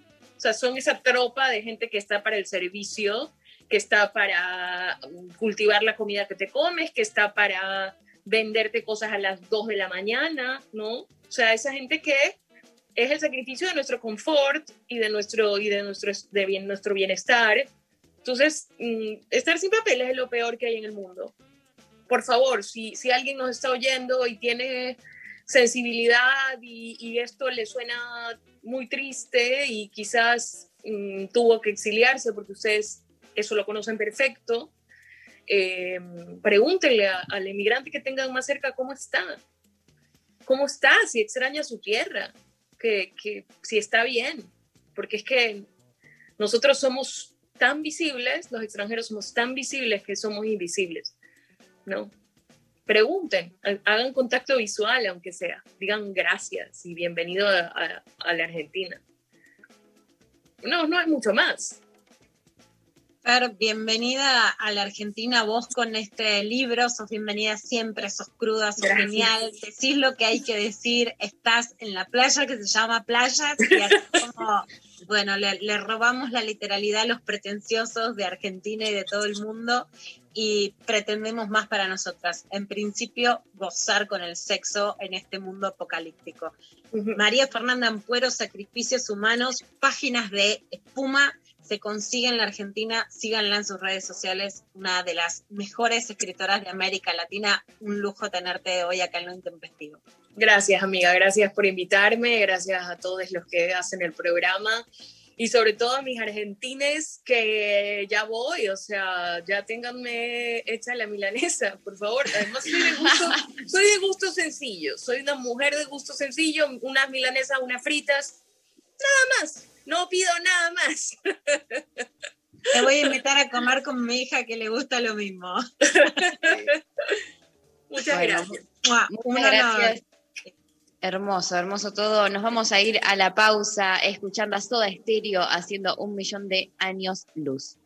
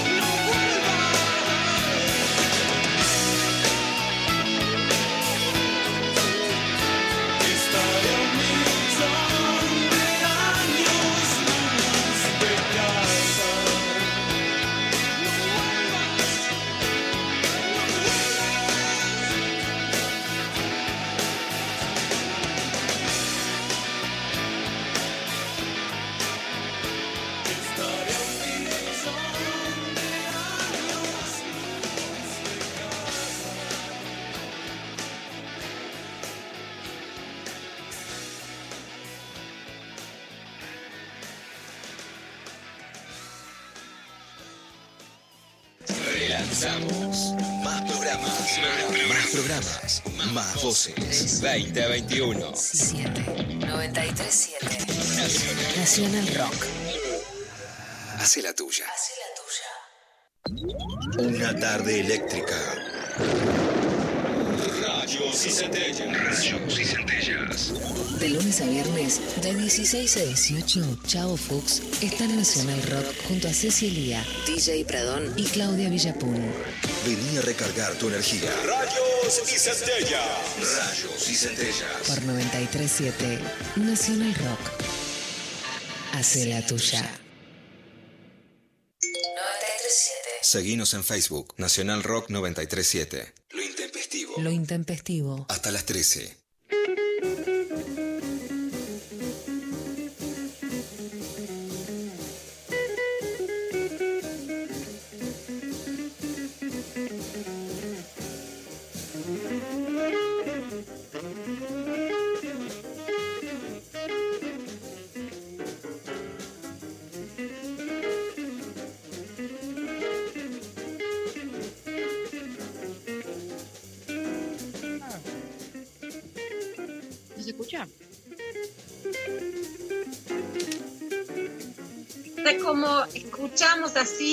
Nos estamos acá. con la intro, nos quedamos ahí, pero se viene una sección con Tuti de Vero Lorca. Vero, ¿qué vamos a hacer hoy?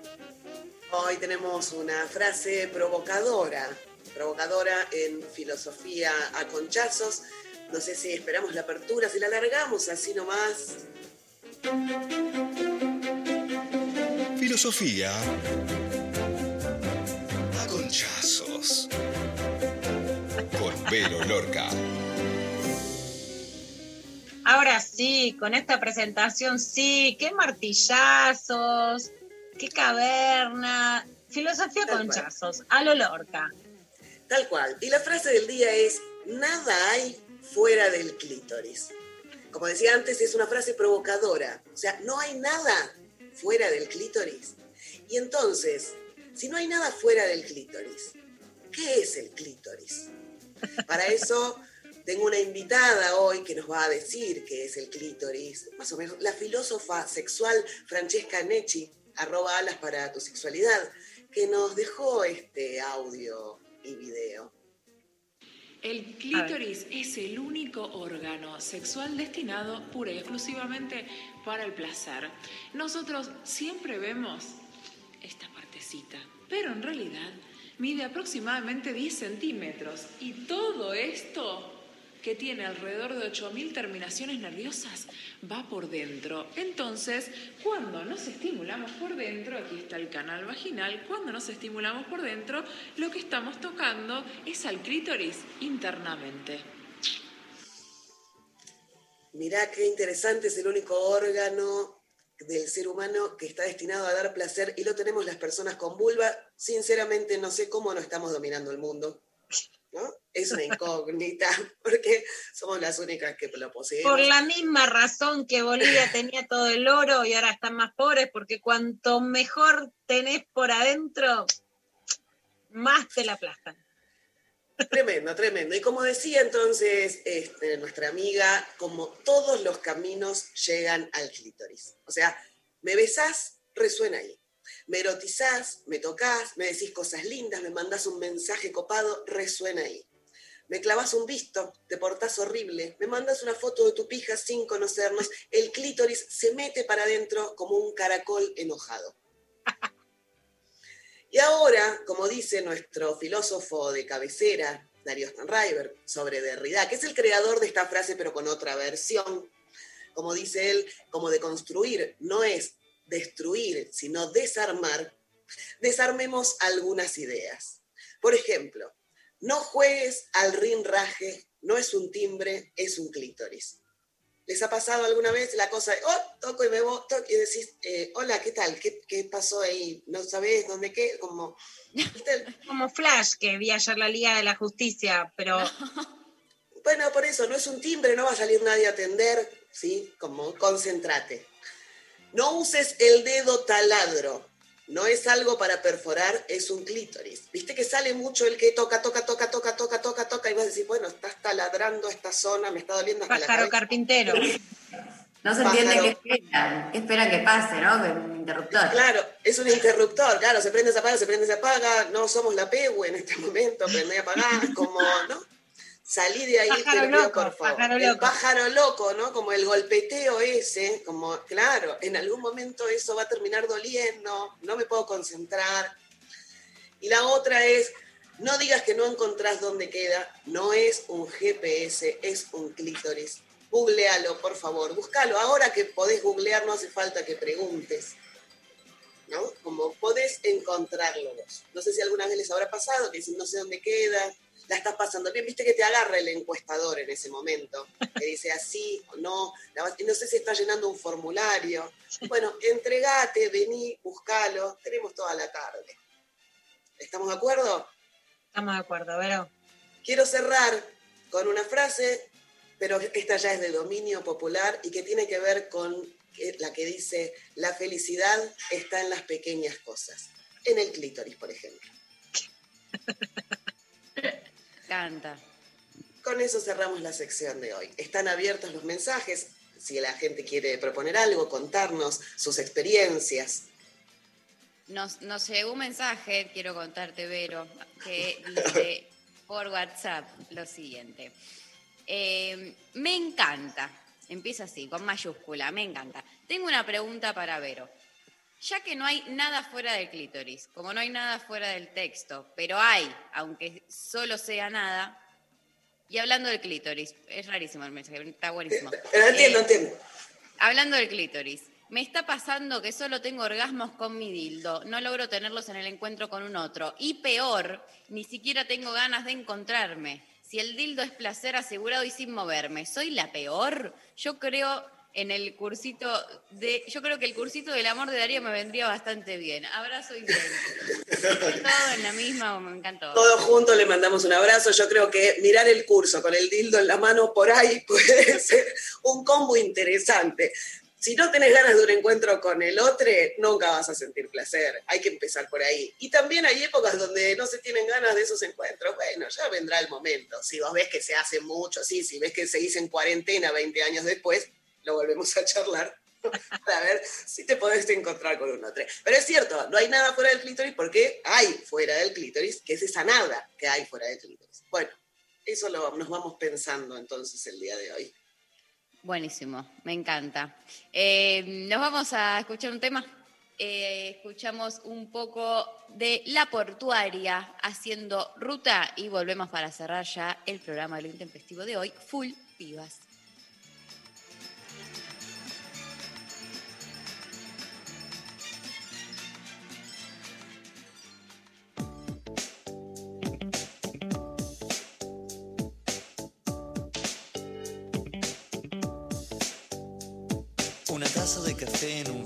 Amanecer, una mañana sin amor, una mañana sin dolor.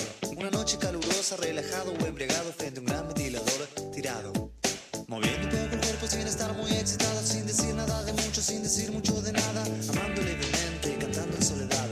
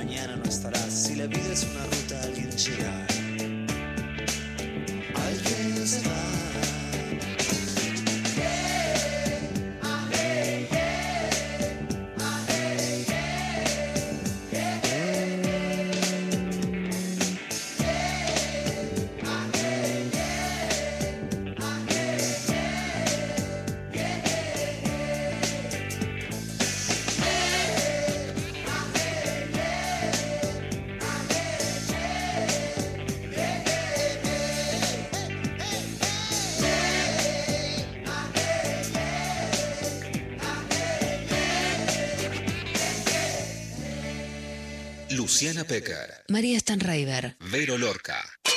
Clavada de noticias con Luciana Pecker. Solo verdad. Por más peligrosa que sea. En esta clavada de Noticias 2, que la llamamos clavada de género, vamos a contar una muy buena noticia. Vero, Mari, Sofi, Lali, que es que en Chaco ya hay aborto legal. ¿Cómo? ¿No aprobamos la ley el 30 de diciembre? Hay en toda la Argentina. Bueno, ¿qué pasó? Que la, el gran objetivo de los antiderechos es poner muchos amparos en distintas provincias para frenar el cumplimiento de la ley 27.610. En Salta lo intentaron y no pudieron, lo frenaron. Y en Chaco, también hay que decirlo, quienes ponen el primer amparo ante una jueza de primera instancia es un grupo de personas relacionadas también con las iglesias evangélicas. Hay que decirlo para entender de dónde vienen los ataques de estos sectores. La primera medida cautelar fue peticionada por Ilia Beatriz de la MEA, Cristina Araceli Chemes, Clelia Mirta Ávila, Fernando Enrique Guirado, Gabriela Monzón y Claudia Mariel Medina para decir que la ley 27.610 de interrupción voluntaria del embarazo era inconstitucional. Ahora ya en Chaco, un tribunal superior lo que dijo es que es una cuestión federal y que los tribunales provinciales no tienen competencia para decidir sobre una constitución sobre la constitución, o sea, sobre un tema federal, que son incompetentes, que vos no podés ir y decir, che, esto no va, vos no vas en un consorcio y decís, acá la pena de muerte es válida, porque hay cosas que decide el Congreso para toda la población. Por lo tanto, el resultado no vale solo para Chaco, sino para entender que no van a poder hacer esto en los tribunales provinciales de ir y litigar hasta que en los sectores conservadores, donde conocen a la jueza, la jueza vayan frenando todo provincia por provincia. Así que es una buena noticia para Chaco y una buena noticia para todo el país para frenar estos embates judiciales. Escuchamos ahora a Pamela Soto, periodista de Chaco, para contarnos cómo es la situación. Soy Pamela Soto, periodista en Resistencia Chaco. Tras un mes de espera, finalmente las juezas de la Sala Primera de la Cámara de Apelaciones Civil y Comercial de Resistencia resolvieron revocar la sentencia interlocutoria en primera instancia que suspendía la aplicación de la ley de interrupción voluntaria del embarazo y rechazar la medida cautelar interpuesta por sectores de antiderechos que pretendían impedir el acceso a la, interrupción voluntaria del embarazo de las mujeres y cuerpos gestantes en Chaco. Esta medida tomada por las juezas es en respuesta a la apelación realizada por el Estado provincial a través de la Fiscalía de Estado quienes a principios de febrero presentaron una apelación ante una medida cautelar interpuesta por sectores antiderechos, entre ellos representantes de iglesias evangelistas, que pretendían suspender la IBE y eliminar todo tipo de posibilidad de que las, las mujeres y cuerpos gestantes de la provincia del Chaco pudieran acceder y decidir libremente sobre su cuerpo. Esta medida que tomó la justicia provincial ahora garantiza que todas las mujeres y cuerpos gestantes puedan acceder a una interrupción voluntaria del embarazo en hospitales públicos o, en el caso que tengan obras sociales, a través de clínicas y sanatorios privados. Bueno, en Chaco también ya rige absolutamente la ley Ben. No pudieron con este obstáculo, así que es una muy buena noticia. Si quieren consultar dónde poder acceder a este derecho, 0800-222-3444, la línea de salud sexual del Ministerio de Salud de la Nación para todo el país. Y vamos a escuchar también un audio de la actriz Malena Solda que está llevando adelante un proyecto de género en la plataforma Prisma. Hola Luciana, soy Malena Solda y quería invitarte a vos y a tu audiencia a que conozcan Proyecto Prisma, una página web y plataformas donde eh, vamos a estar subiendo distintas propuestas que tienen que ver con la perspectiva de género. La primera propuesta es un radioteatro que se llama La mano es un cazador solitario, basado en una obra de Katia Brunner. Eh, ya está colgado el primer episodio y lo pueden escuchar en proyectoprisma.net o en cualquiera de las plataformas donde escuchen podcast. Un beso y gracias. Buenísimo. Vamos todos a buscar entonces eh, el proyecto. Para ir cerrando el programa del día de hoy, quiero comentarles que acá eh, Sophie Cornell me pasa una data que yo no la voy a festejar así como para hacerlos, hacerles Ay, sentir ay, mal, ay, ay. porque no soy esa clase de persona, pero el Team Invierno está en un 57% y el verano en un 43%. Mira, creo que tendría que escuchar lo que dijo Jorge Real de Alberto Fernández, se pegan tiros en los pies. Lo hice hoy, dije, no, ayúdenla a Mari, que va perdiendo, está un contra de ella, ¡pum! En el pie me la di. Sigue, sigue sumando 58 La ahora. J, para decir team de verano. En los J, en la alpargata, me la di, me terminaron gana- ganando los borcegos, la- las botas, la Yo pantufla no puedo de creer, no puedo creer. Un montón de mensajes además, un montón de- es una grieta que da para todo, ¿viste? Gente indignada, gente diciendo, pero las ojotas, no me quiero levantar con frío. Eh, gente diciendo, pero mejor las capas de ropa porque el calor no te lo sacás del cuerpo, ¿viste? Como hay mucha, mu- mucho mensaje, mucha gente diciendo muchas cosas. Eh, sí, por ejemplo, acá en, Inst- en WhatsApp, digo, nos mandan, hola Intempes, ¿por qué ese binarismo? Aguante el otoño. En realidad, dice, no se me ocurrían nuevos argumentos para el invierno y por eso apelé a su hermanito menor. Gracias, hermosas, un placer escucharles siempre. Igual, perdón, hermanito menor. ¡Eh! ¡Oh, ese pico! Me parece muy eh, una descalificación, o sea, ¿qué hermanito menor? ¿Qué hermanito menor? Es otra cosa, es por separado, están en la misma, ¿no les parece que están todos en el mismo nivel o son verano e invierno y sus hermanites menores por debajo? No, no. Los no. hermanitos En esa- menores para vos están por debajo. No, por eso digo, están en el mismo nivel. No, hermanito menor, pero lo dice acá el, Sí. el oyente. No lo dijo como despectivamente. Yo la banco, María tiene razón, lo dijo como no, esto es más chiquitito, no sé qué, voy por este. No, no, están todos al mismo nivel, son las cuatro estaciones, a cada uno le gusta la que le gusta. Total, totalmente. Eh, acá, por ejemplo, Guadalupe nos había mandado el calor me anestesia, prefiero la actividad que me permite el frío.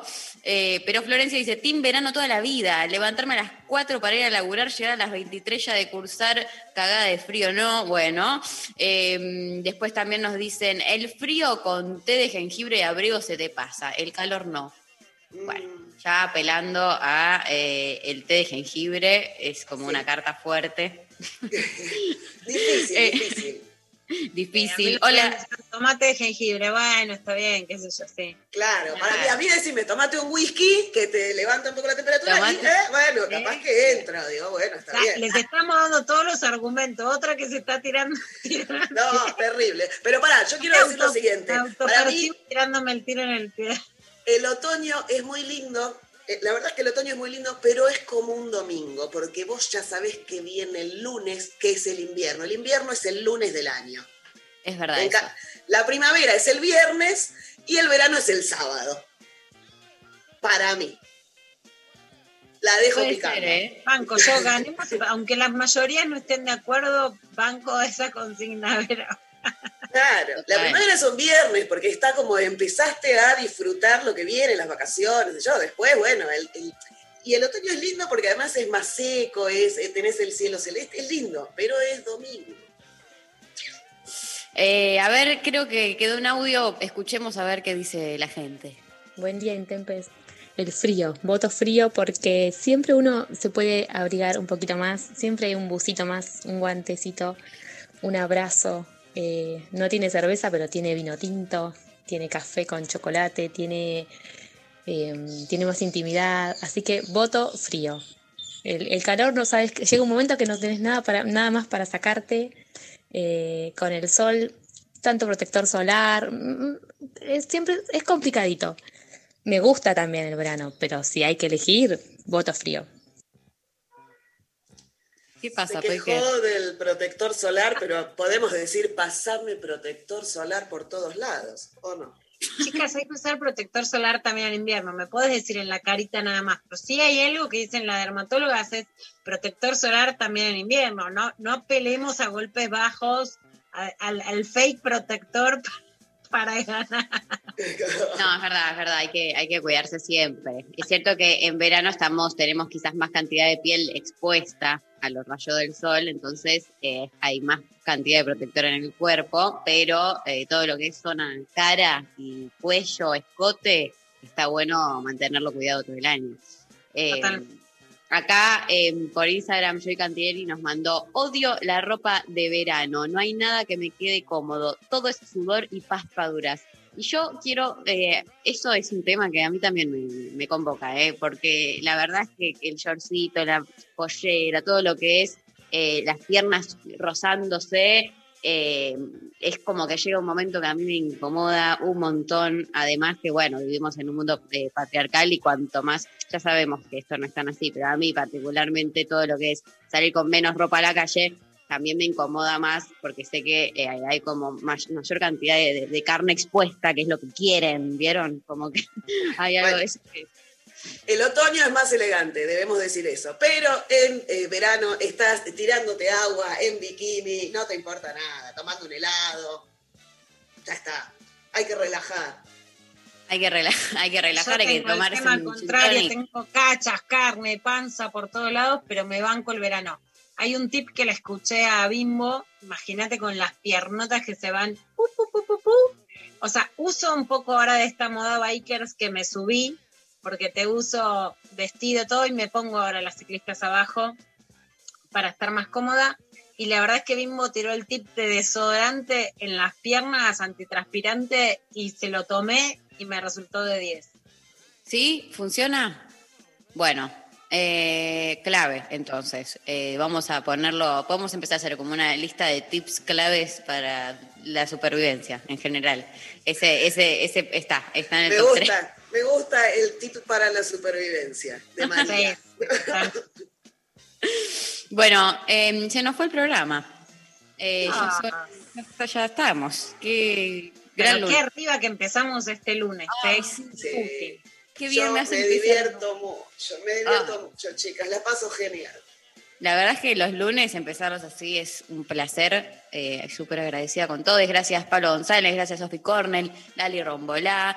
Eh, hoy eh, nos operó. tanan, tanan, eh, mientras sabemos quiénes estuvieron operándonos, eh, les Berenice y Josué. Bueno, un abrazo para allí también. Mañana se- seguimos acá en lo intempestivo. Y bueno, Vero, Lula, las TKM, un montón. Un placer. Un beso grande. Gracias. Beso grande. Nos vamos a ir escuchando a Fito Paez haciendo una canción que nunca escuchamos, que es Dar es Dar. Nos reencontramos mañana con más Lo Intempestivo por la Nacional Rock. Un beso. Adiós. Dar es dar. No fijarme en ella y su manera de actuar.